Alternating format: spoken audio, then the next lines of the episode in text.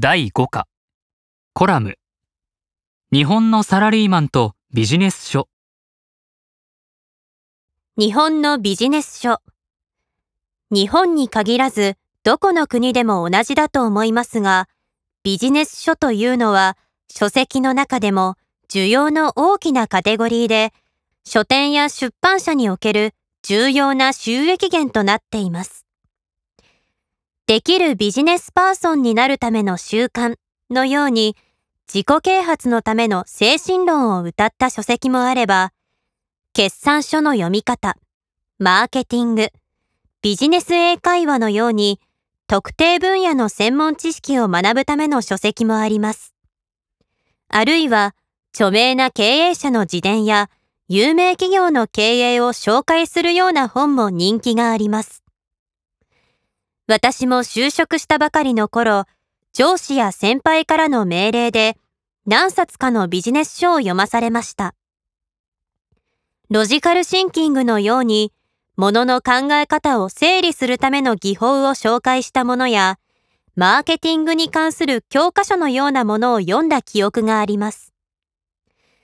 私の周りの若いビジネスパーソンを見ていると、それなりにビジネス書を読んでいるので、ビジネスパーソンとは一般的にそういうものなのかと思いきや、日立ソリューションズが2009年に行った調査では、20代のビジネスパーソンの8割は過去1年間に読んだビジネス書が0冊だと回答していましたので、実際にはあまり読書をしていないのかもしれません。リクルートエージェントが同じ2009年に行った調査でも、20代と30代のビジネスパーソンが過去1年間に読んだビジネス書の平均冊数は3.1冊なので非常に少ないと言えます。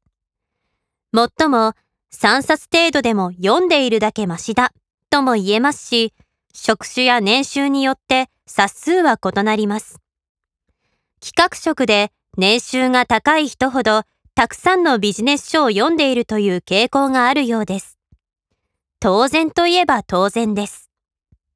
さて私は実はビジネス書というのがあまり好きではなく、どうせ本を読むなら文学、あるいは哲学や歴史を扱った本を読んでいる方が幸せです。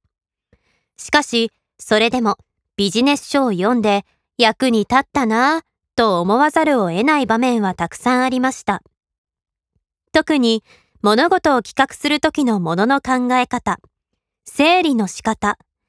他人の説得の仕方などのノウハウについては、人気のあるビジネス書を参考にするのが有益で、すぐに役に立ちます。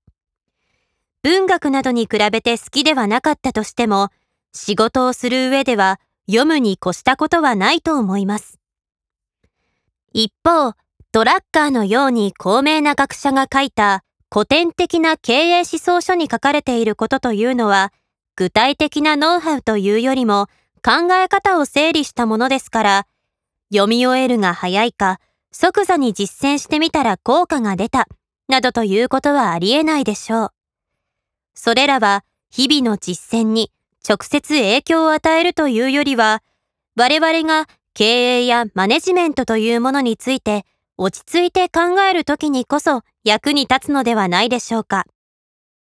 ドラッカーはマネジメントの中で、とにかく経営の基本と原則が大事なのだと強調しているのですが、基本や原則というものはまさに、個別の問題の解決方法ではなく、マネジメントに携わる者の姿勢や考え方をめぐるものです。